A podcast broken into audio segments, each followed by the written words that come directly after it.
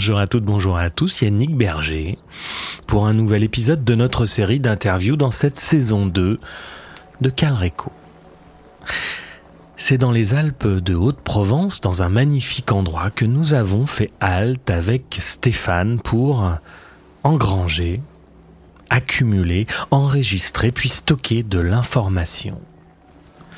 De l'information provenant d'une source intarissable nommée Philippe Guimand, mesdames, messieurs.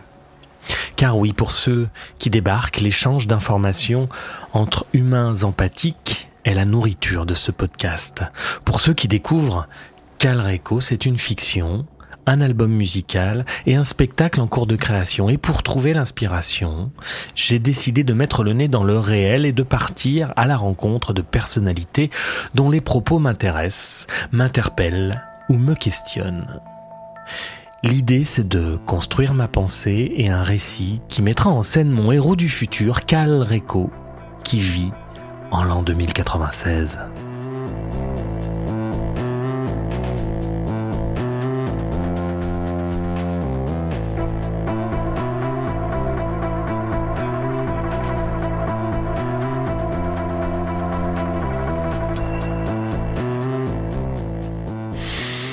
Va être au cœur aujourd'hui avec notre invité de la question essentielle de ce podcast. On va évoquer la science et la conscience, le matérialisme et le spiritualisme du point de vue d'un scientifique qui a arpenté le chemin entre ces deux concepts. La quantique, le temps, le futur, le libre arbitre, le transhumanisme, le mondialisme, les extraterrestres. Beaucoup de sujets seront évoqués avec Philippe Guimand qui est donc notre invité. Il est ingénieur physicien, diplômé de l'école centrale Paris et de l'Institut de physique du Globe.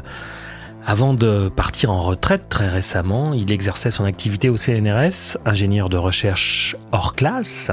Il est docteur en physique du rayonnement et habilité à diriger des recherches. Il est l'auteur de la théorie de la double causalité, un modèle de création de la réalité fondé sur le libre arbitre et présenté dans son livre La route du temps, ce modèle conduit entre autres choses à une explication rationnelle de la synchronicité qui débouche sur un véritable pont entre la science et la spiritualité.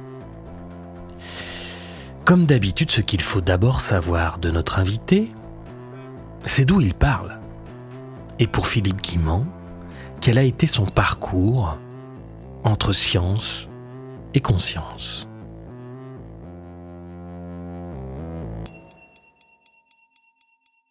Euh, ça remonte à loin, hein, ça remonte à quand j'avais 13-14 ans euh, et que je m'intéressais euh, à la philosophie pour la première fois parce que j'avais trouvé des bouquins dans une ruine.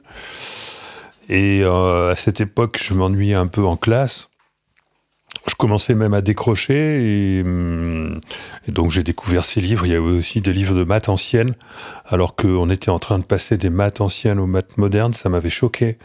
Moi, je me disais que non, moi, c'était les les maths anciennes qui me convenaient et j'étais pas content que qu'à l'école on, on, ait une autre euh, façon de faire. J'ai commencé à sentir que ça allait pas trop, qu'il y avait déjà un aspect de robotisation hein, des élèves à cette époque-là. Et donc, mais en tout cas, ce qui m'a intéressé, c'est plutôt euh, les sciences, la philo, la physique. Donc, euh, bon, je, je, me suis un peu initié au mystère de la, mécanique quantique euh, et aux questions philosophiques du déterminisme, de la causalité dans, dans ces eaux-là, hein, vers 14-15 ans. Et, et donc, vers, vers 16-17 ans, je faisais même des expériences euh, avec les cartes Zener des expériences de parapsychologie, euh, qui ont marché et puis qui ensuite ont plus marché. Et donc j'ai été déçu, puis après j'ai laissé ça tomber, puis après il y a eu... Euh, donc j'ai fait mes études scientifiques, j'ai fait l'école centrale. Quand j'étais à Centrale, je me suis intéressé à la mécanique quantique. Il y avait à cette époque-là, il venait d'avoir lieu le colloque de Cordoue, le fameux colloque de Cordoue, où vous aviez des physiciens avec une interprétation spiritualiste euh, de la mécanique quantique, le lien entre le quantique et la conscience. Hein. Colloque de Cordoue, il a eu lieu en 79, je crois. Moi, après, j'étais, c'est les années que j'ai fait à Centrale, il y avait donc euh, avec mes, mes amis et, camarades de l'époque, on discutait pas mal de, philo, euh, de l'interprétation de la quantique. J'ai fait une spécialité de troisième année à Centrale sur la quantique. Bon, et puis après, euh, je suis rentré dans la vie active petit à petit. J'ai fait un DEA de géophysique parce que je voulais faire de l'instrumentation. Je suis devenu un spécialiste de, de, de l'informatique pour élaborer des, des, des, capteurs en tout genre. Euh, et donc, je je suis, devenu un spécialiste du traitement du signal, puis ensuite du traitement d'image. J'ai fait des prouesses dans ces, dans ces domaines-là. J'ai des inventions qui ont été brevetées, qui ont même créé, euh, contribué à créer des sociétés d'innovation, d'innovantes dans le secteur de la euh, de l'intelligence artificielle, en gros. Hein. Je ne rentre pas trop dans les détails. Enfin, c'était surtout la vision artificielle. Et c'est ce, ce, domaine-là qui m'a le plus réussi. J'ai reçu des distinctions importantes du CNRS, de l'industrie, pour euh, mes, mes, composants de vision artificielle à base de réseaux de neurones euh, qui utilisaient euh, mes brevets d'ailleurs. Et donc, je, je, je, me suis éloigné quand même à cette époque-là de, de, de, la, de quantique, mais je m'intéressais toujours, euh, parce que j'ai eu une carrière très créative, et je me suis aperçu que le hasard jouait un rôle important dans ma vie. Le hasard, les coïncidences. J'ai vécu.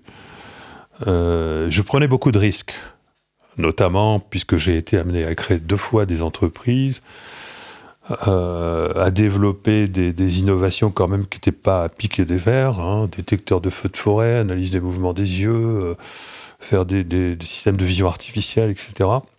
Tout ça, c'était relativement risqué intellectuellement, et même pas que.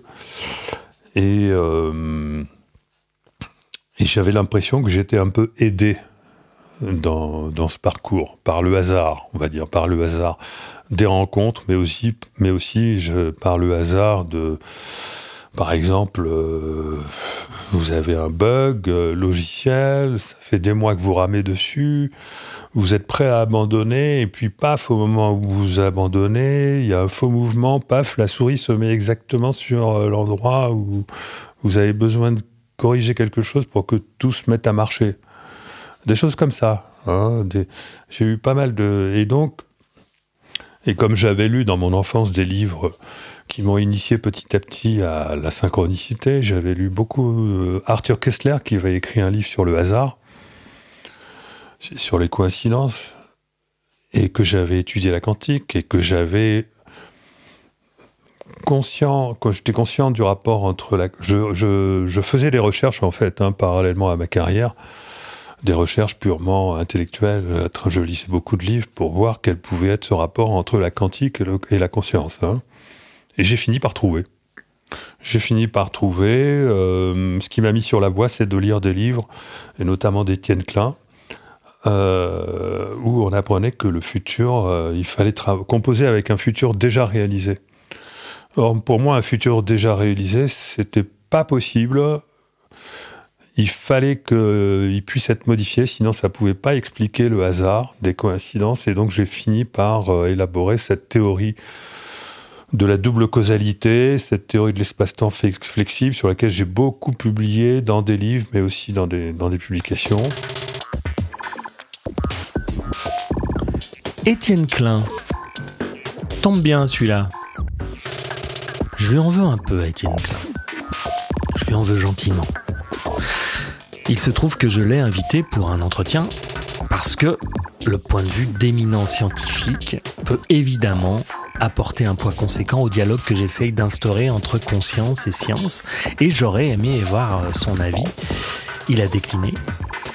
Il a décliné très poliment, même si ses arguments restaient discutables. Puisqu'il ne souhaitait pas apparaître dans un programme audio en compagnie de Michel Maffezoli ou Étienne Chouard, qu'il considérait comme anti-scientifique, voire complotiste. J'ai compris. Pourquoi pas?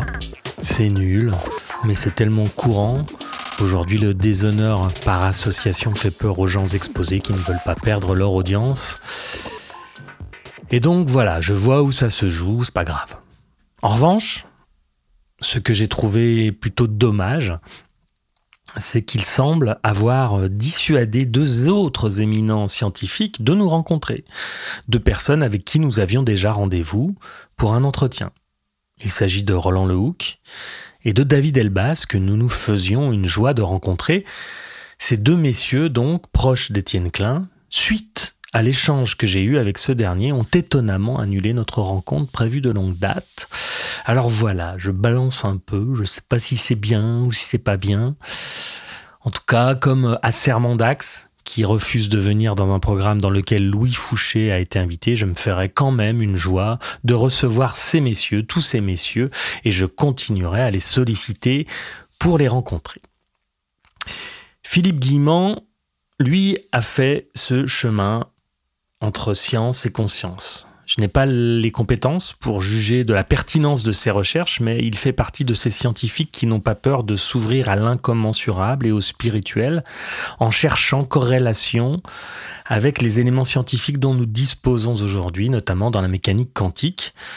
Comment et quand cette bascule, cette ouverture s'est-elle produite pour Philippe Guimand Oui, oui, il y a eu une bascule. En fait, euh, je, développais quand même des, logiciels de vision artificielle très chiadés, hein, qui, pouvaient quand même euh, faire une reconnaissance de forme impeccable euh, à base de réseaux de neurones de ma conception.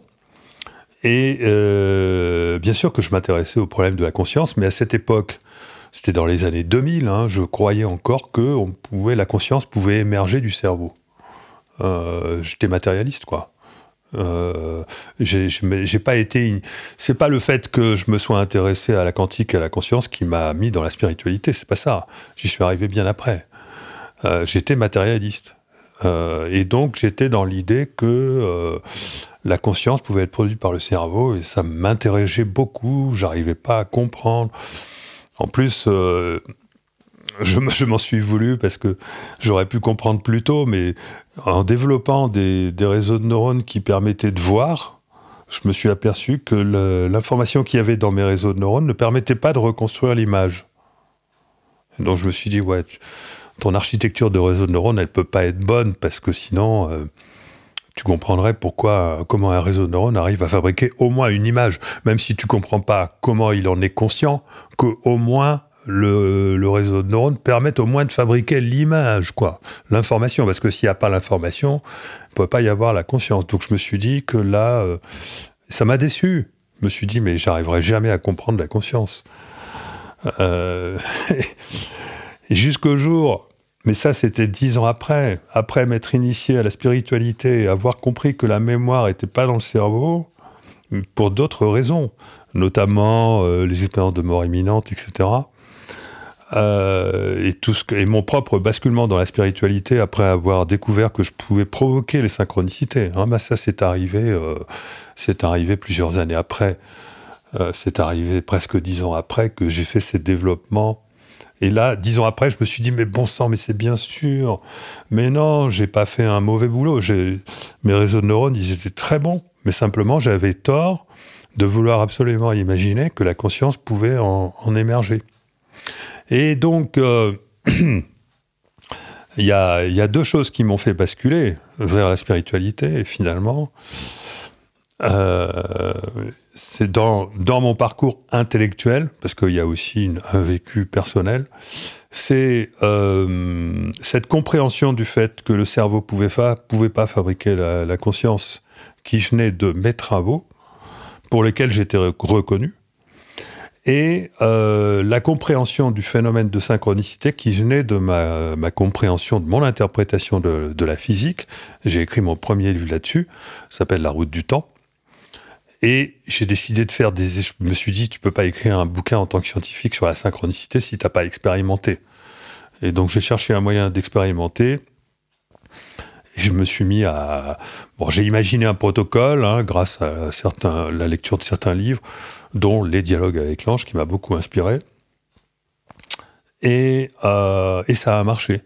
Et donc là, décidément, euh, j'avais plein de raisons rationnelles de penser que donc la, la mémoire et la conscience euh, n'étaient pas pas dans le cerveau, en tout cas n'étaient pas fabriquées dans le cerveau. Bien sûr, la conscience, elle est elle est dans le cerveau comme, comme on pourrait être, comme un pilote peut être dans un habitacle. Hein. Donc ça, j'ai commencé à comprendre ça, et à partir du moment où j'ai commencé à comprendre ça, et que donc euh, la mémoire non plus, hein, euh, parce que j'étais bien placé pour savoir qu'il n'y avait pas la, mémoire n'était pas dans le cerveau. Il n'y a que des traces de la, mémoire dans le cerveau, mais le cerveau ne peut pas fabriquer d'images nettes y à partir de l'information qu'il y a dans le cerveau, pas possible de fabriquer des images nettes, encore moins des images dynamiques. En plus, j'en ai été un spécialiste hein, de la de, l'analyse et du traitement et de la synthèse aussi d'images dynamiques. J'étais bon là-dedans. Hein, et donc j'ai compris ça. Et euh, voilà, et tout ça, ça m'a emmené très loin.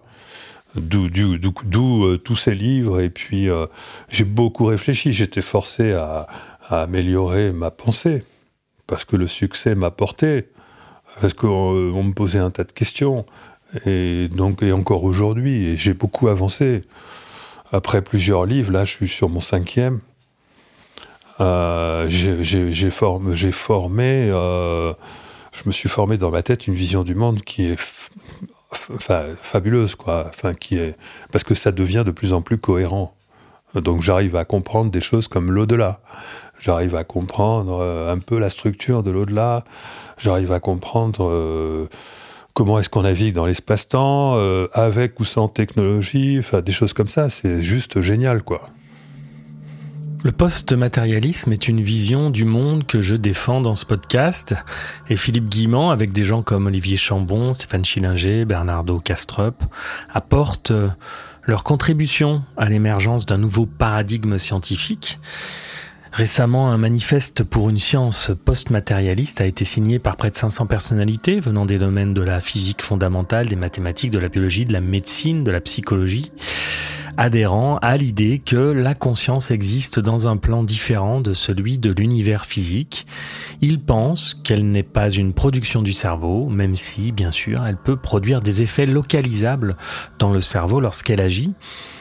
Le cerveau qui produit la conscience, ça reste le postulat sur lequel la science matérialiste s'appuie, et cette conception qui est vieille de plusieurs siècles est au fondement des structures scientifiques, politiques, sociales de nos sociétés. C'est un problème, je trouve.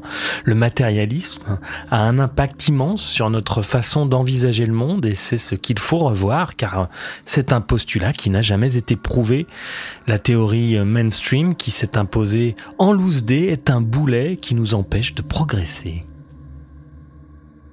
Bah, la théorie mainstream, c'est une théorie par défaut, c'est parce qu'on n'a jamais réfléchi là-dessus. Euh, c'est la conscience et le produit du cerveau, ça va de soi. Ça n'a jamais été prouvé, mais ça, ça allait de soi, on peut comprendre. Hein. Euh, même moi, enfin bon, quand on vient au monde avec un cerveau, on imagine que la conscience vient du cerveau. Il n'y a jamais eu de recherche pour savoir si c'était vrai ou faux. Hein. Euh, les neuroscientifiques, ils ont toujours considéré d'emblée que la, la conscience provenait du cerveau. C'est tellement ancré depuis plusieurs siècles. Hein, on, a, on a évacué les religions, on a évacué l'âme, l'esprit, tout ça. À la limite, on peut même conserver l'idée de l'âme ou de l'esprit sans remettre en question l'idée de que la conscience euh, vient du cerveau. Et en fait, ce qui s'est passé, c'est qu'il y a eu des, plein de raisons de penser que non, que, euh, que c'était une croyance. Hein, ça n'a jamais été scientifique. L'idée que la conscience puisse être produite par le cerveau n'a jamais été scientifique. Hein. Euh, c'est juste un, postulat de base. Et qui a été remis en question par plein de choses. Qui a été remis en question par tous les pouvoirs extraordinaires euh, liés à la, avec la conscience. Euh, en lien avec la conscience non locale. Hein. Je peux en citer un paquet là. Il y, a, il y a une publication qui est sortie récemment qui a fait le point là-dessus. Il y a six expériences extraordinaires qui ont été recensés qui prouvent que la conscience est non locale et ne peut pas être produite par le cerveau. Il y a euh, la télépathie, euh, qui a été contesté, mais qui, quand on regarde les publications, euh, franchement, c'est incontestable. Il y a la vision à distance, qui a été étudiée d'ailleurs, financée par la CIA. Il y a tout ce qui est prémonition et vision du futur, dont font partie d'ailleurs les synchronicités. Moi, j'ai fait des expériences là-dessus, hein, des expériences statistiques, j'ai vérifié que c'était vrai. Il y a les expériences de mort imminente et tout ce qui est sorti de corps. Il y a le fait que il y a les facultés du cerveau extraordinaires euh, qui, c'est-à-dire que par exemple, lorsque le cerveau est privé de ses facultés, finalement, il développe un meilleur état de conscience, comme la lucidité terminale, ou même il y a des gens qui se baladent avec juste euh, 5% du cerveau et qui fonctionnent très très bien dans leur vie. Et il y a, euh, je sais plus, il y a, il y a enfin, ça c'était dans la publication, il y a plein d'autres choses. Hein. Et toutes ces choses ont été, euh, tout ça a été investigué scientifiquement.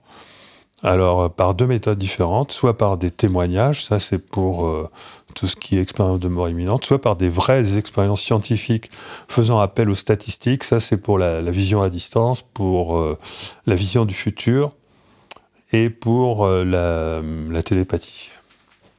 Donc avec tout ça, tout ça, ça peut pas fonctionner si si la conscience est produite par le cerveau. D'abord, la conscience ne pourrait pas être délocalisée. Hein elle pourrait pas avoir l'impression de pourrait pas sortir du corps.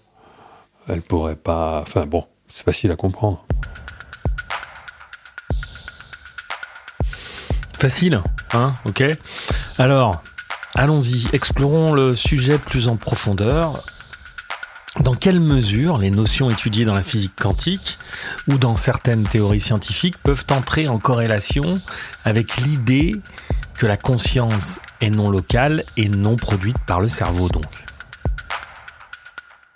Les, les physiciens ont découvert qu'on vivait pas dans un univers mais un multivers. Par contre, ils l'interprètent euh, à enfin ils l'interprètent n'importe comment à mon sens. Hein. Le multivers, il y a plusieurs sortes de multivers. Il y a le multivers, euh, le premier qui a été découvert, c'est le multivers de la théorie des cordes. D'accord euh, Il y aurait 10 puissance 150 versions possibles de la réalité.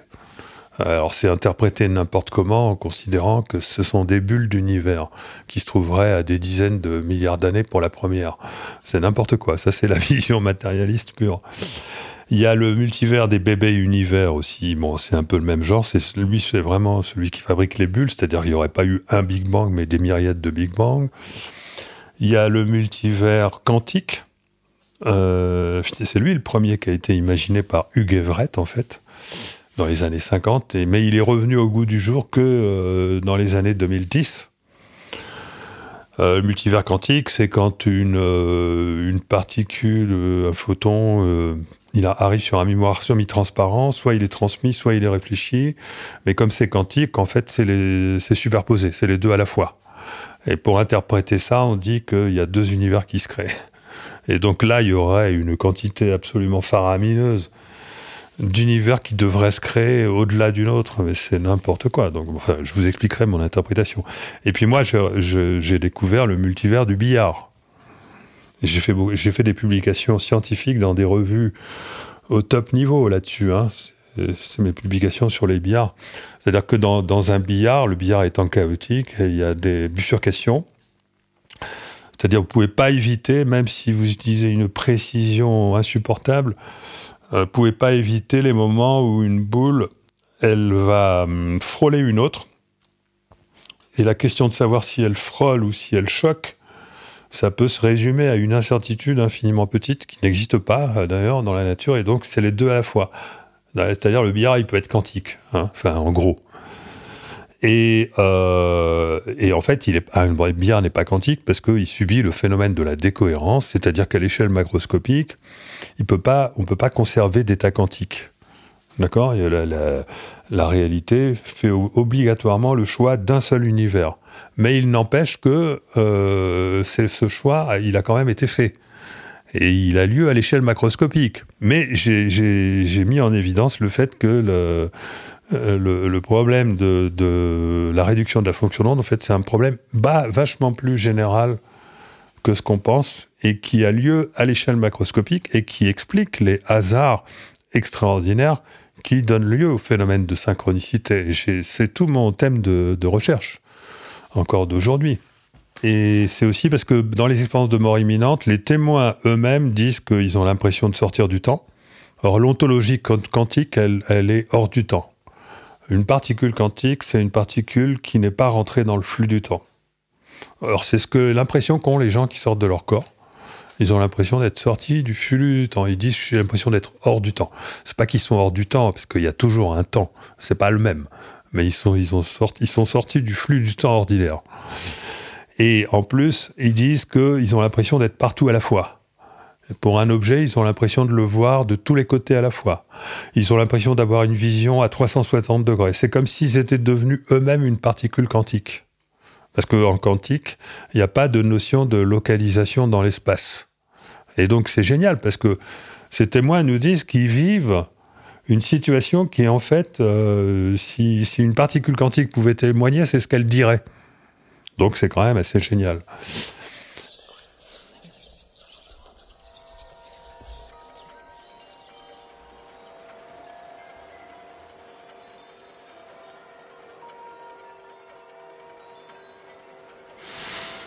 Hors du temps, c'est aussi l'impression qu'on a quand on rêve. La sensation du temps est complètement euh, différente dans nos rêves et un des plus grands mystères de la physique est le suivant. Le temps ne s'écoule pas à l'échelle des particules élémentaires comme à l'échelle macro de notre réalité. Le temps quantique peut aller du passé vers le futur, mais aussi du futur vers le passé. La flèche du temps n'existe plus et on n'y comprend pas grand-chose. Enfin, en tout cas, les scientifiques euh, qui se penchent sur la question n'y comprennent pas grand-chose. Ils n'ont pas de réponse. La question, c'est à quel moment, à quelle échelle le temps apparaît-il? Non, il n'y a pas de. C'est pas une question d'échelle. Euh, c'est le temps. Pour moi, il est créé par la décohérence. Hein. La décohérence alors voilà, donc je vous donne mon interprétation du multivers. L'interprétation mainstream du multivers, y compris euh, par certains physiciens d'ailleurs un peu spiritualistes, ça, ça m'a étonné, c'est de dire que euh, tous ces univers existent séparément d'une autre, euh, à des distances absolument considérables, dans des univers bulles, au-delà de l'horizon cosmologique. Alors il y a certains physiciens qui sont spiritualistes qui disent que ce, ce multivers, c'est une superposition d'univers qui a lieu dans notre réalité, mais ils communiquent pas les uns avec les autres. C'est là où je suis pas d'accord avec eux. Et moi, mon interprétation du multivers, c'est de dire que ce multivers nous appartient, qu'il appartient à la conscience, et qu'il n'y a pas de déterminisme, et qu'on passe notre vie à changer d'univers. Alors évidemment, vous ne pouvez pas le comprendre si vous pensez que tout est matière. C'est juste pas possible. Parce que on peut pas, on peut pas superposer euh, des univers matériels à l'infini comme ça, c'est pas possible. Par contre, si vous avez compris que tout est conscience, il n'y a plus aucun problème. Hein euh, et ça, faudra peut-être euh, expliquer pourquoi tout est conscience, pourquoi il faut partir de la conscience. Hein et donc là, à ce moment-là, le multivers nous appartient et on passe notre vie à changer d'univers aux bifurcations. Enfin, peut-être que certains vont jamais changer, vont rester toujours dans ce qu'on appelle une matrice. À ce moment-là, ce sera un univers. Un univers, c'est une matrice. Et on passe notre vie à changer de matrice. Pourquoi je dis une matrice? Parce qu'un univers, c'est un univers bloc, c'est-à-dire que notre futur est déjà tracé jusqu'à la fin de notre parcours, éventuellement jusqu'à notre mort. Donc là, on serait dans une matrice. Et ben moi, ce que je dis, c'est que non, on passe. Enfin, si on utilise notre conscience, si on utilise le potentiel de notre conscience, si on n'est pas conditionné ou pas totalement conditionné, à, certains moments euh, de notre vie, il y a des bifurcations pour lesquelles euh, on peut changer d'univers. Et le temps est créé par euh, le mécanisme qui crée le passage d'un futur euh, multiple à un passé unique. Parce que on vit dans un multivers, mais à tout moment, il y en a un seul qui, nous est destiné, en fonction de notre conditionnement. C'est-à-dire, c'est comme la trajectoire d'un GPS. C'est-à-dire que le futur, c'est comme un territoire infini de possibilités. Toutes ces possibilités, c'est comme si elles existaient matériellement. hein, elles sont réellement, euh, là. hein. Euh, Imaginez que il suffit de rajouter simplement une quatrième dimension pour le comprendre. Moi, je vais faire une randonnée là dans la montagne. Je peux passer par euh, des centaines de chemins différents. hein. Et ben, mon futur, c'est la même chose. Je peux passer par des centaines de chemins différents. Sauf que mon conditionnement va faire que je vais toujours emprunter le même. Bon, ben, mon futur déjà réalisé, c'est ça. C'est actuellement, mon futur, il est tracé compte tenu de l'état de mon conditionnement.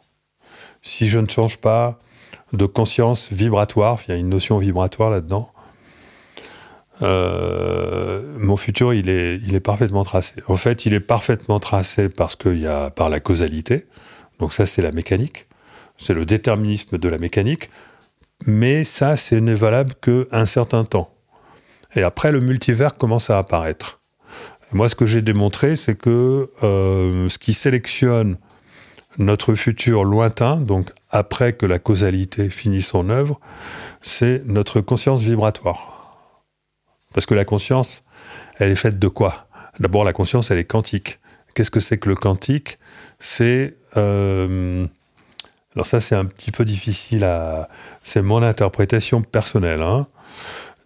C'est une, vibration qui correspond à une superposition d'états ou à une superposition de trajectoire. C'est-à-dire que j'ai une superposition de trajectoire possible dans mon avenir, et c'est ma vibration qui va déterminer laquelle je vais vivre. D'accord? Et donc, euh, c'est ça qui fait que l'état euh, de cette trajectoire, en fait, c'est un état quantique. On a, on a, euh, mais en réalité, c'est sélectionné d'avance par ma vibration. Mais comme ma vibration, elle, peut changer, l'état euh, de ce que je vais vivre dans mon futur n'est pas encore déterminé.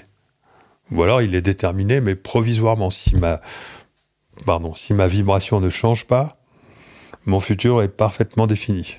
On change son futur en changeant sa vibration, sa vibration profonde. Ce qui est lié à la confiance, qui est lié à la vocation, qui, euh, est, qui à l'idée de qui on est, qui est lié euh, à notre sens existentiel, à notre foi, qui est lié aux qualités émotionnelles liées à la spiritualité. Parce que c'est ça qui fait notre état d'être. Parce que sans la foi, sans la confiance, sans le détachement, le lâcher-prise et tout ça, on ne peut pas être vraiment libre. Parce qu'on va se mettre à fonctionner euh, selon notre ego. Et notre ego, il va jamais changer sa vibration. Parce que lui, il va toujours fonctionner euh, pour préserver l'intérêt de la personne. Et sa vibration va être constante. Et pour le futur est parfaitement déterminé dans ce cas-là.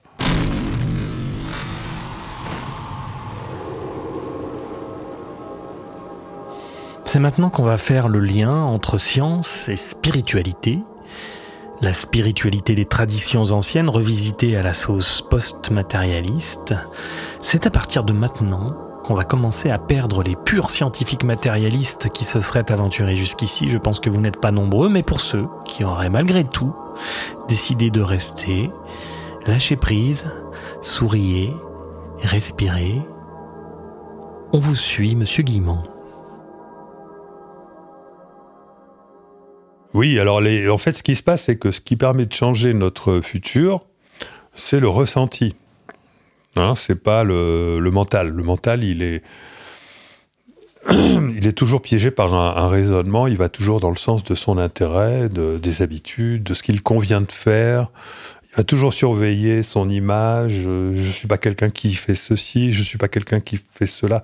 Euh, non, c'est pas bien de faire ça. Euh, Enfin voilà, le, mental, c'est un guide. Hein l'ego, le mental et euh, l'émotionnel inférieur, je dirais, hein, lorsqu'on est pris par la peur et tout ça, ça c'est c'est quelque chose qui nous assure un, futur de personnes complètement soumises euh, à la réalité extérieure. hein. Donc ça, c'est un piège dans la matrice.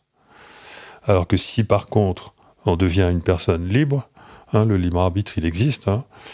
Pour ça, il faut, il faut se libérer de tout ça, de tous ces conditionnements, lâcher prise, détachement, authenticité de l'être, euh, foi, confiance, etc. À ce moment-là, on vit à partir de nos ressentis. Mais donc à ce moment-là, on peut être sensible aux informations du futur. On peut être sensible à notre soi. On peut être, on peut avoir, on peut décider de faire des choses impossibles. On peut décider, par exemple, moi c'est ce qui m'est arrivé dans ma carrière. hein. On peut décider de suivre la voie de son cœur, la voie de son cœur qui vous dit de faire des choses qui paraissent impossibles. Par exemple, votre cœur vous dit euh, si, si, tu devrais être capable de développer un détecteur de, de feu de forêt, tu as terriblement envie de faire ça, vraiment. J'adorerais faire ça, Ouah, je sens que je peux, mais je sais pas le faire. bon, ben, une personne normale, elle va pas le faire. Et moi, je me suis laissé guider par ma foi. hein.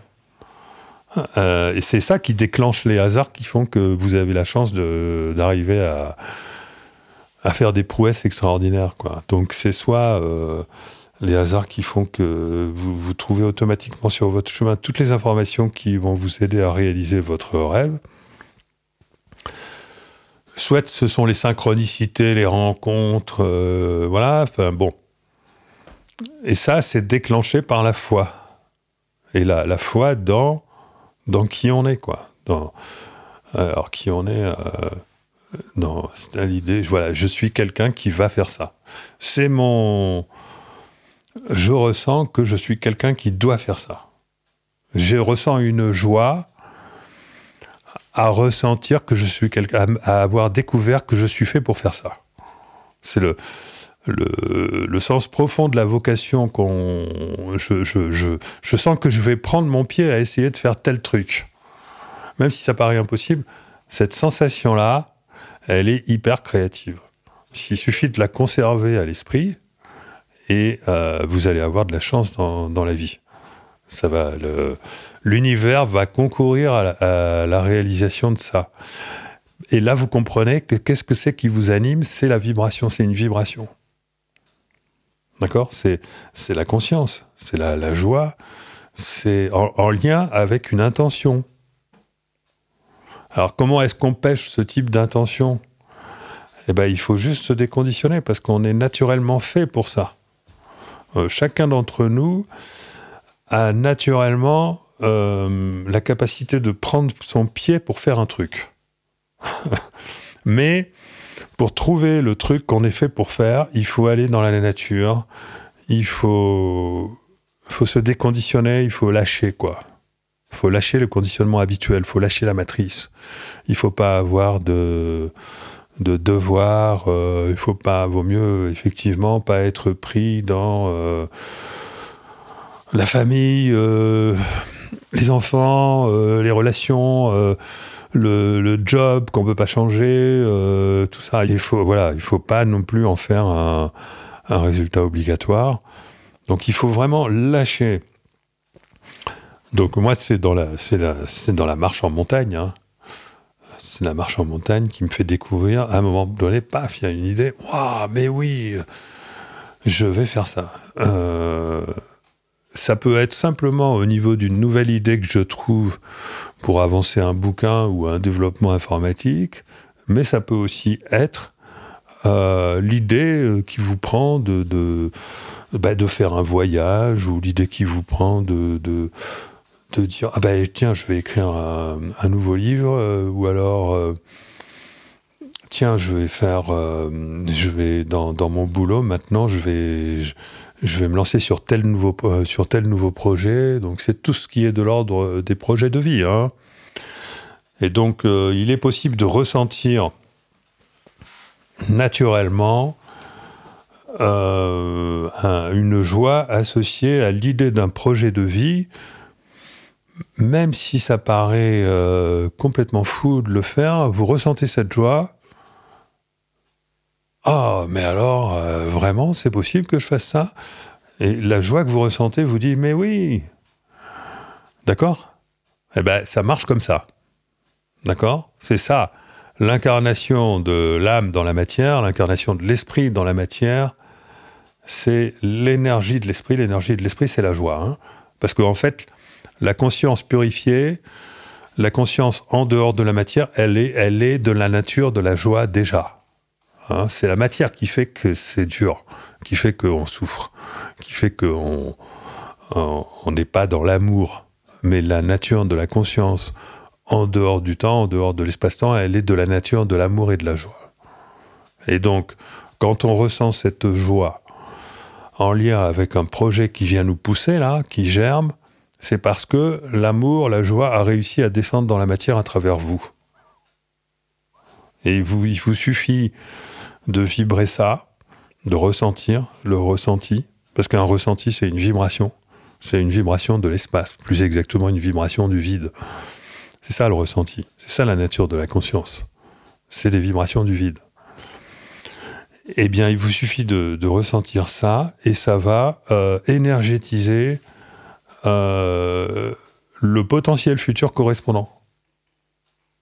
Et donc, même si c'est très, très, très improbable d'y arriver, vous allez y arriver. À condition de maintenir ça. Comme ça que ça marche. Ça, ça s'appelle la magie de la vie. Donc, moi, j'ai écrit quatre bouquins là-dessus. J'écris le cinquième, là, en ce moment. Euh, pour aller toujours plus loin dans l'explication de la physique de ce processus.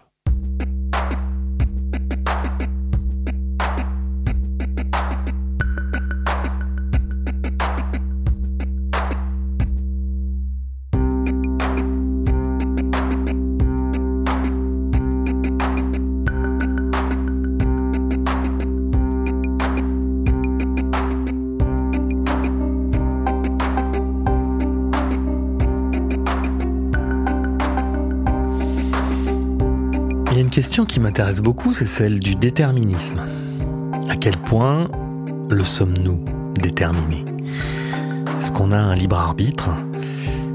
Je me dis que si l'on part du principe que nous sommes tous l'expression d'une supraconscience, d'un Dieu, qui fait l'expérience de lui-même à travers nous sur différents plans, le libre arbitre au bout du bout, à la source, n'existe pas puisque nous sommes vécus par une conscience plus grande que nous. Franck Lobvet, que j'écoute très souvent avec intérêt et plaisir, explique la chose ainsi. Nous existons sur plusieurs plans. Notre soi évolue dans un univers différent, mais nous sommes évidemment reliés à lui. Comme euh, des poupées russes, chaque niveau a un libre arbitre dans sa propre dimension. En tant qu'humains incarnés, nous pouvons faire des choix et chacun des choix que nous faisons tombe irrémédiablement dans les pas de ce qu'a choisi notre moi supérieur, notre âme, quoi, depuis son libre arbitre dans sa dimension. J'espère que c'est clair. Alors, pour encore plus de clarté, quoique je ne sais pas si ça va vous éclairer, il résume la chose ainsi, avec une phrase qui fait un peu des nœuds à la tête. Quand tu fais un choix sur le plan de la matière, ça vient d'être écrit depuis toujours par la conscience. Ou, dit d'une autre façon, ça a toujours été écrit depuis tout de suite. Pour Philippe Guimand, on n'est pas très loin. Il n'y a pas de déterminisme et si l'on utilise notre conscience à bon escient, on peut changer d'univers, faire un choix conscient de changer notre vie. On pense aussi à Spinoza, pour qui reconnaître nos déterminismes nous permet de nous en affranchir. Voilà. Déterminisme, libre arbitre. À vous, monsieur Guimand.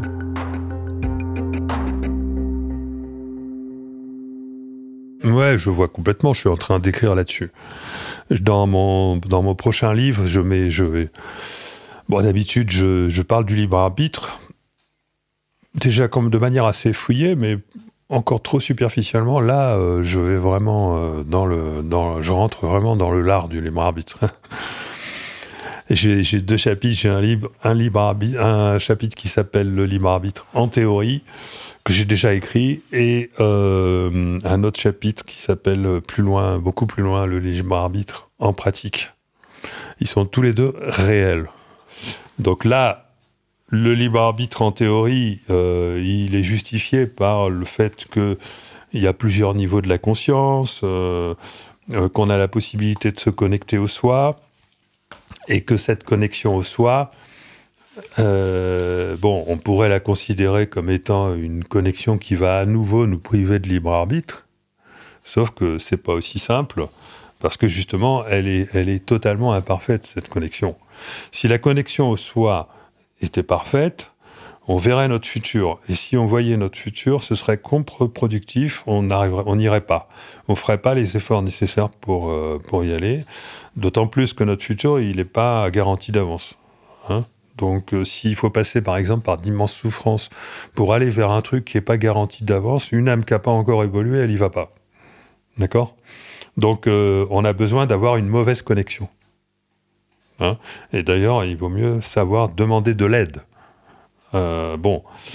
Et donc, en fait, tout ça, c'est compliqué. Et le vrai libre arbitre, alors, si on, si on avait une parfaite connexion au soi, on n'aurait pas de libre arbitre.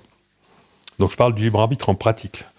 Si on avait une parfaite, connexion, euh, une parfaite déconnexion, donc on serait dans l'ego, on n'aurait pas de libre arbitre, donc le libre arbitre, il peut pas exister, quoi.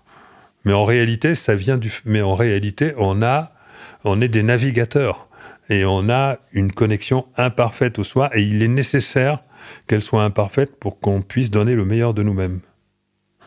Et donc cette manière de doser qu'est-ce quel, quel est le choix que je fais? Imaginez que vous êtes dans un avion, euh, mais il peut y avoir des zones d'ombre. Vous avez un pilote, vous avez un GPS, vous avez un pilote automatique. Est-ce que je prends le pilote automatique ou est-ce que je fais confiance au GPS ben, Le GPS, il est imparfait, il peut y avoir de l'ombre. Donc là, c'est à vous de, de, décider si vous écoutez le GPS ou si vous, branchez votre pilote automatique. Il y a des moments où vous serez ni dans le pilote automatique, ni guidé par le GPS. Il y a des moments où vous allez devoir manœuvrer vous-même.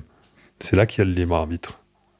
D'accord? Parce qu'il y a voilà, y a un conflit entre le, le chemin du soi et le chemin du moi, le chemin de l'ego. Et donc euh, la gestion du conflit, c'est le moi qui est le mieux placé.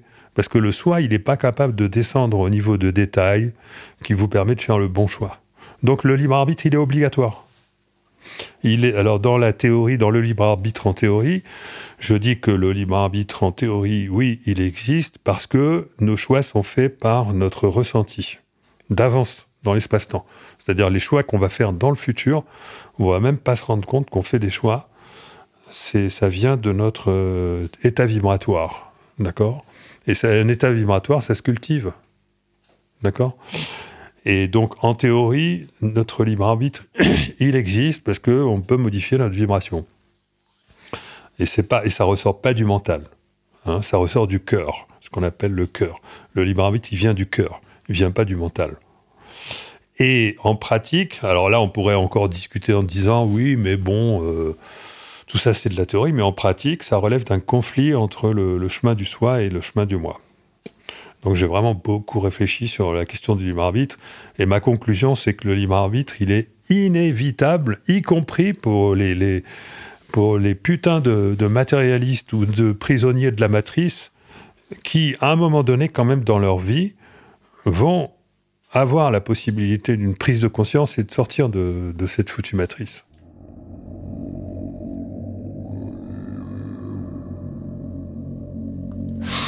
Ah bah ça, c'est une très bonne nouvelle. Si les putains de matérialistes se réveillent, je donne pas cher de la misère dans le monde, moi. Allez les gars, debout, on va faire un petit plongeon dans le réel et on va devenir conscient.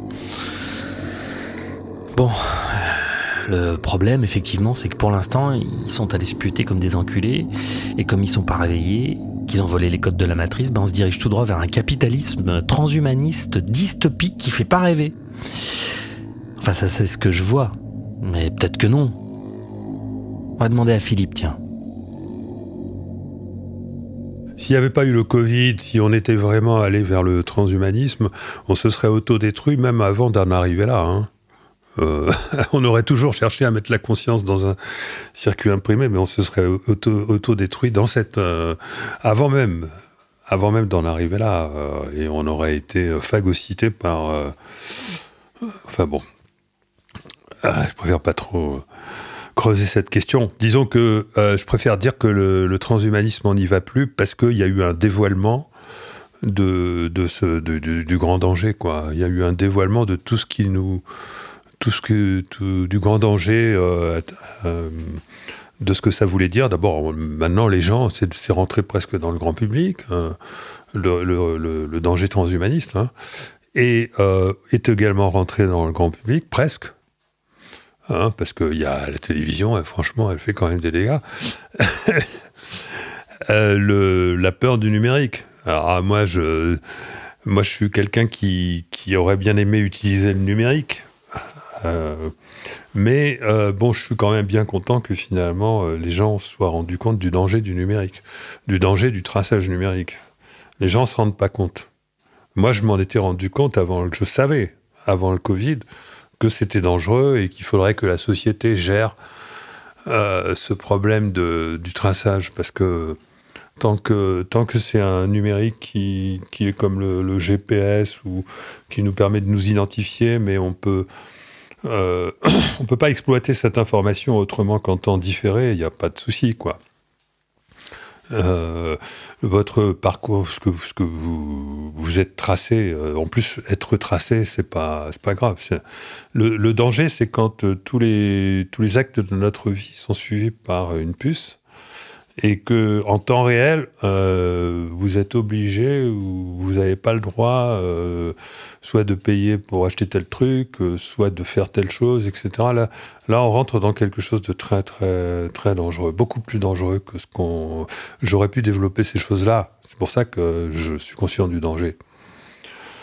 Et, et la crise Covid a eu l'immense bienfait de mettre en lumière ces, deux risques, le risque du numérique, du traçage numérique, c'est d'ailleurs euh, c'est le fameux 666, hein, et le risque du, transhumanisme qui aurait automatiquement suivi.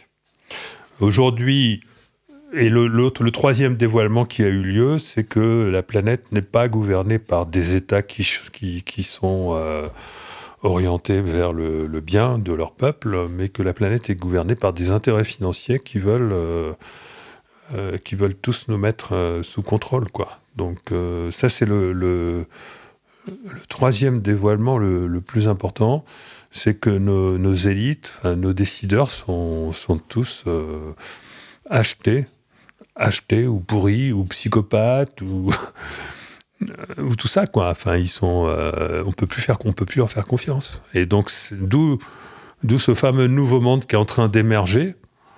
Euh, il y a beaucoup de personnes.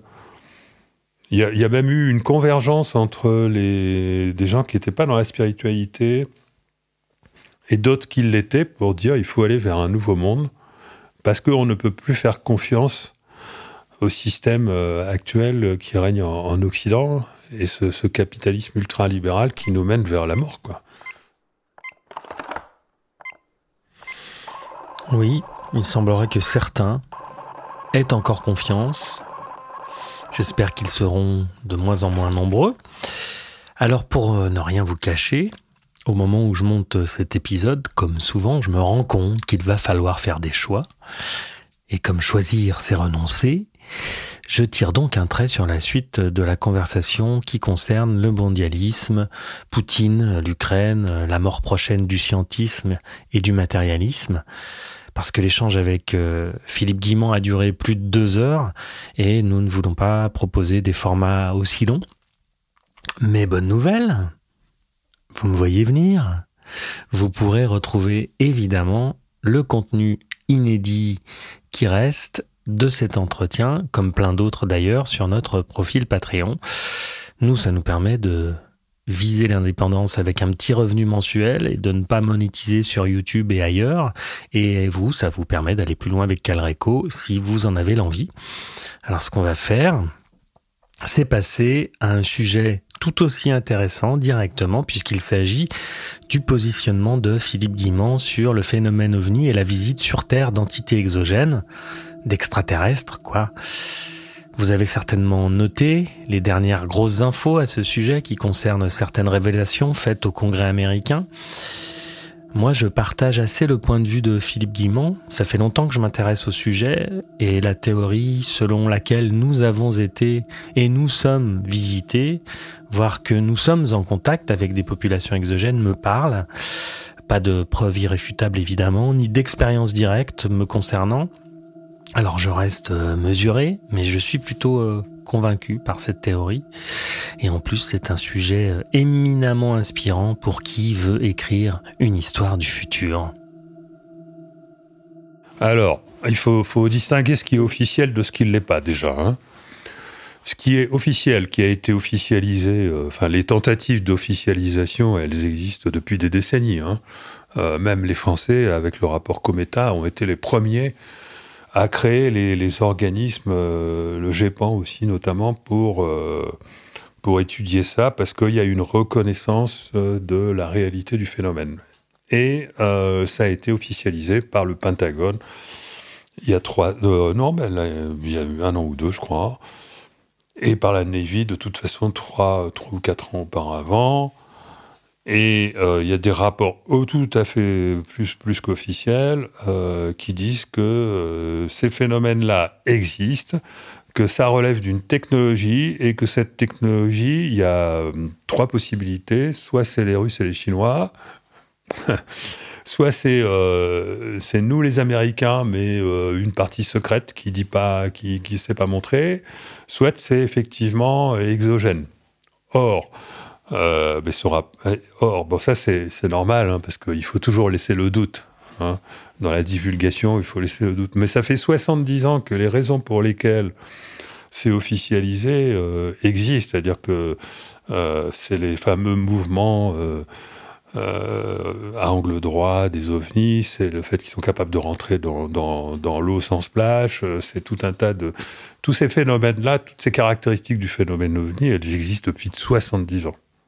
Et donc ça peut pas être les Russes et les Chinois ou un inside job ou alors pas que. C'est-à-dire exogène, c'est sûr, c'est reconnu. Qu'il y ait maintenant, après, euh, des services secrets, enfin des services qui, qui ont euh, développé ce genre de technologies, c'est possible, on ne sait pas. Et euh, moi, ce que j'en pense, euh, bon, euh, bon, je suis en contact avec Jacques Vallée, je suis en contact qui a, qui a changé son fusil d'épaule il y a quelques années, il m'en a parlé, il était très enthousiaste, et bon, parce qu'il y a effectivement eu des récupérations d'artefacts, pour ne pas dire d'engins. Donc du coup, ça crédibilise les thèses des fameux crashs d'après-guerre, même de pendant la, pendant la guerre. Et du coup, ça crédibilise les thèses de, euh,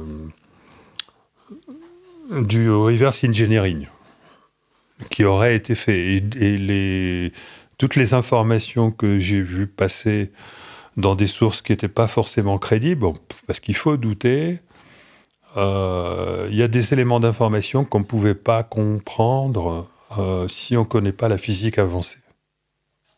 Et donc, moi, connaissant, comme j'anticipe la physique avancée, au point d'ailleurs de, faire des conférences même sur la technologie des ovnis, et que je sais qu'il y a des connaissances qui étaient là il y a quelques décennies qui ne pouvaient pas être comprises à ce moment-là, à moins qu'il y ait effectivement eu des récupérations euh, de ce type de technologie. Donc, je suis passé à plus de 50% de probabilité qu'il y ait bel et bien eu des récupérations et des tentatives de rétro-engineering.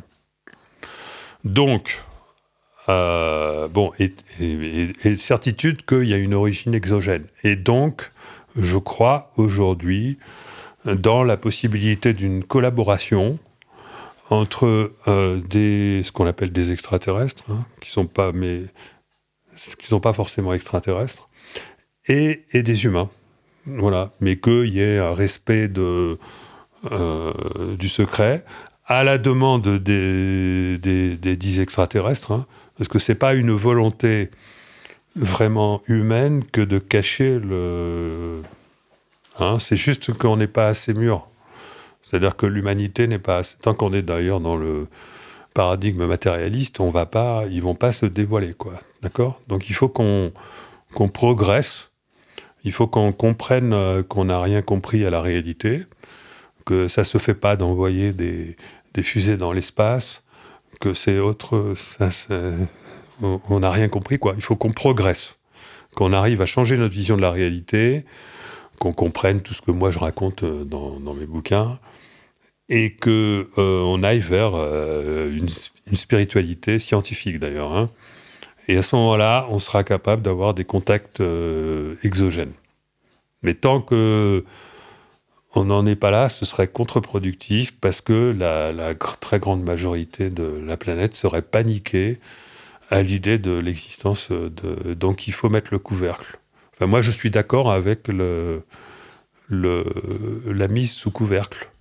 Je vois bien, je vois bien mes voisins, je vois bien CNRS mes collègues, je vois bien je vois bien l'état de délabrement de, de, la science et de la société. Aujourd'hui, on le voit bien à travers le Covid, tout ça. Donc, justement, on avait besoin de cette épreuve pour commencer à changer. Euh, voilà. Et donc, euh, moi, il n'y a pas de souci avec. Euh, évidemment qu'on est visité, évidemment qu'on est visité par plusieurs ethnies différentes ce serait idiot, de dire il y a les bons et les méchants. Je vois toutes les informations qui circulent. On dit oui, il y, en a des bons, il y en a des méchants, mais c'est pas aussi simple que ça. Si, on attire des soi-disant méchants, c'est parce qu'on est nous-mêmes, on vibre très bas. Hein. Et donc, on ne peut que collaborer qu'avec ceux qui vibrent très bas. Hein. Surtout qu'à partir du moment où c'est l'armée qui, a été mise euh, là-dedans, ça peut pas franchement aller, euh, aller très bien. D'accord? Donc, euh, voilà, on a euh, on a, on a les, les collaborateurs qu'on mérite. OK? Et donc, euh, l'état de la planète actuelle, euh, parce qu'en en fait, il y a quand même un lien entre le. Alors, le Covid, je pense que c'est imprévu.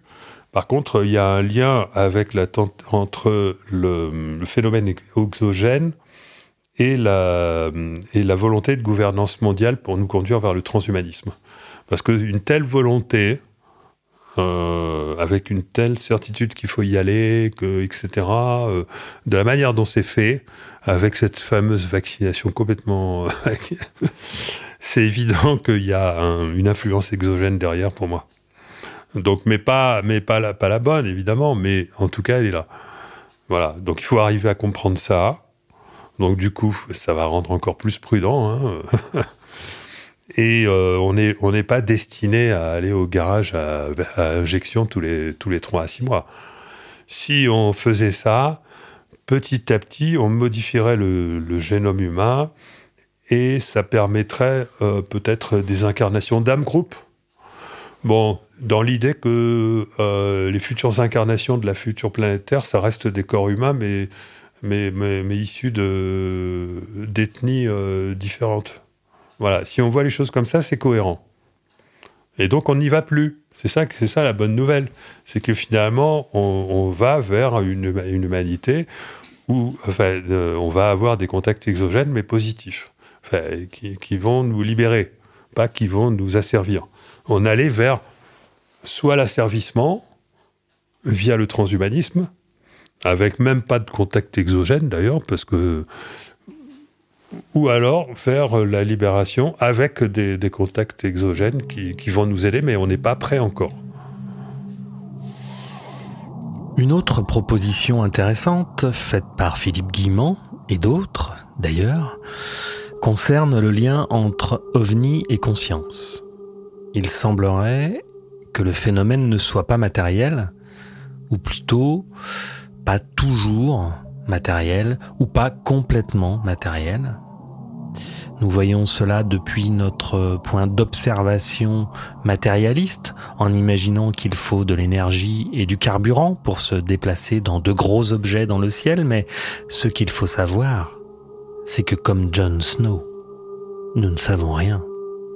Et ouvrir la science à la conscience nous permettrait peut-être d'en savoir un peu davantage. Moi, j'ai beaucoup écrit là-dessus, mais euh, il faut, écouter ma conférence récente, euh, euh, qui, bien sûr, qu'il y a un lien avec la conscience, puisque c'est la conscience qui intervient pour piloter les engins. Donc, ces, engins sont pilotés par la pensée, pas par la pensée qui vient du cerveau, hein, par la pensée intuitive, donc par la conscience. Ils sont, pilotés par la vibration de la conscience. on a deux types de conscience on a plusieurs types de conscience, mais enfin, on a deux types de conscience. On va, on va dire de proximité. Hein. J'oublie la conscience qui est liée au physique. Hein. Je parle de la, conscience du mental et la conscience intuitive. La conscience mentale, analytique, intracérébrale et la conscience intuitive extracérébrale. dont on croit qu'elle est intracérébrale, mais elle est pas, elle est extracérébrale. D'ailleurs, c'est, c'est elle qui survit hein, à la mort. Euh, donc, on a ces deux types de conscience, et c'est la conscience intuitive qui pilote les engins. Parce que euh, dans l'espace-temps, enfin en dehors de l'espace-temps, c'est-à-dire dans, le vrai espace-temps, qui est un hyperespace, si on peut dire, c'est un multivers, euh, on, navigue par la pensée déjà. Donc c'est le même processus. Simplement, il faut avoir une technologie qui nous permet de nous retrouver dans la même situation que la situation naturelle hors du corps. Lorsqu'on est hors de son corps, on pilote par la pensée. On navigue déjà par la pensée. Bon, quand on vient de débarquer de l'autre côté, bien sûr, c'est pas tout à fait le cas. Euh, il y a des guides, des fois, bon, qui viennent. Euh, mais enfin, bon. En général, quand on pilote par la pensée, on se retrouve dans la merde. Hein. Mais bon. c'est pour ça que dans le chamanisme, il y a le chant. Mais bon. Euh... Et, mais bon, les ovnis, c'est la même, c'est la même exploite le fait que la, conscience est, déjà par nature un système de navigation. Simplement, il y a une technologie qui permet de relier l'engin à la conscience du pilote. D'accord? Donc l'engin, il est dans une bulle quantique et une bulle quantique, elle est faite de vibrations de la conscience.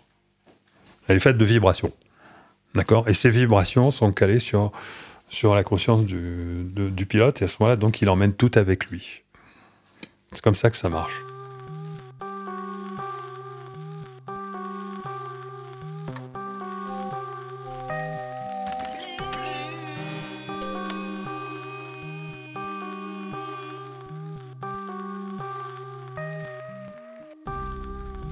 « 2096 Vous entendez la musique Musique, ça rime avec utopique ou dystopique. J'ai voulu que cette petite musique soit questionnante et un poil inquiétante, qu'elle se situe entre ces deux visions un peu comme les histoires d'Alain Damasio. Tiens, faisons comme lui, projetons-nous, au pays et à l'époque de Calreco, dans la République des sociétés souterraines par exemple. Non, mais ça c'est mon histoire mon histoire à moi du futur. Ce qu'on voudrait savoir, c'est comment est le 2096 de Philippe Guillemont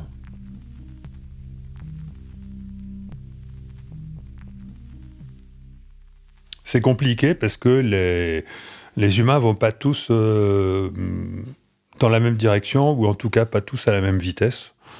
Donc je pense que ça peut prendre très longtemps pour qu'une grande partie de l'humanité fasse le travail nécessaire pour euh, tous nous faire basculer dans la dans une direction qui pourrait du coup aller au-delà de 2096. Mais enfin, si on suppose que euh, bon 2096, normalement, on devrait avoir basculé dans une réalité où euh, on a, parfaitement intégré cette notion, le fait que la conscience n'est pas le produit du cerveau, que la conscience est un système de navigation, que ce système de navigation, il nous sert à trouver automatiquement, par exemple, l'aide dont on a besoin aussi. Et donc, euh, les humains auraient aussi résolu leurs problèmes avec leur ego ils auraient compris comment on fait pour être créatif, hein, euh, et on aurait basculé dans un monde où finalement le, ce qu'on réalise arrive beaucoup plus vite. C'est-à-dire que le, temps entre le moment où la pensée, entre le, le temps entre la conception d'un projet et sa réalisation serait euh, fortement raccourci. Et du coup, ça, ça commence à devenir un peu proche de la, de la structure du multivers lui-même. C'est-à-dire que c'est ce que les, les New Ageistes là, appellent le basculement dans la, dans la cinquième dimension. D'accord? C'est pas quelque chose d'aussi simple, hein, c'est pas quelque chose. Moi, je le vois plutôt au stade intermédiaire. Euh, C'est-à-dire que plus on crée par la pensée, et plus après, euh, notre conscience change finit par changer de densité mais je suis pas sûr qu'on aurait atteint cette nouvelle densité où il y a vraiment ce basculement dans la nouvelle dimension. Parce que quand il y a un changement de densité, c'est-à-dire qu'après, on ressent plus les trajets pour aller d'un point à un autre. Donc petit à petit, on se sert plus de ses jambes. euh, petit à petit, euh, donc parce qu'on est dans un dans une épaisseur de temps qui correspond à une conscience augmentée. Et donc, euh, on ne ressent plus les détails de l'existence. Et on va beaucoup plus vite vers la réalisation, vers tout ce qui, est, tout ce qui doit être fait sur Terre pour, pour guérir la Terre, pour harmoniser la Terre et pour. voilà, et, la Terre ressemble donc, ressemblerait de plus en plus à un paradis à ce moment-là. Mais bon, je pense qu'on va pas y arriver. Euh, on va pas y arriver aussi, euh, aussi simplement parce qu'il euh, y a différentes vitesses d'évolution sur la planète et on ne peut pas mélanger les paradigmes. On ne peut pas être sur une planète où les gens vivent à la fois on sait, on, sera tous dans on va rester tous dans la même densité, mais il y aura peut-être. Euh, moi, je pense que voilà, en 2098, c'est ça, 96. Par contre, on aura développé les pouvoirs de l'intuition, on aura développé la, capacité de, vivre en synchronicité. De, on aura développé la télépathie, on aura développé la navigation hors du corps, on aura développé euh, les moyens peut-être même de se déplacer sans technologie, euh, comme à travers un trou de verre, euh, avec nos corps physiques. Hein. On aura développé tout ce qui est portail, on aura développé tous ces trucs-là, mais je pense qu'on va, on va quand même continuer de vivre dans la même, dans la même densité, où on va quand même continuer de de ressentir notre corporalité et de, marcher sur Terre, quoi. Hein. voilà. Mais on aura développé euh, plein de moyens de. On aura développé les technologies, évidemment, pour. Euh, pour ce, on aura résolu le problème énergétique, qui n'existe pas, en fait. Hein. Euh, parce qu'il n'y a pas besoin d'énergie pour se déplacer d'un point à un autre, en fait. Hein. On aura résolu tout ça. On aura parce que les ovnis, ils n'ont pas besoin de carburant, il hein, faut savoir. Donc euh, voilà, je pense que ça, on aura, on aura réalisé le contact exogène bien avant. Hein. Bien avant. Ça, le contact exogène, c'est pour. Euh, peut-être pas 2030, mais bon, allez, moi j'espère le, le, vivre avant, avant ma mort, quoi. D'ici 2050. Allez.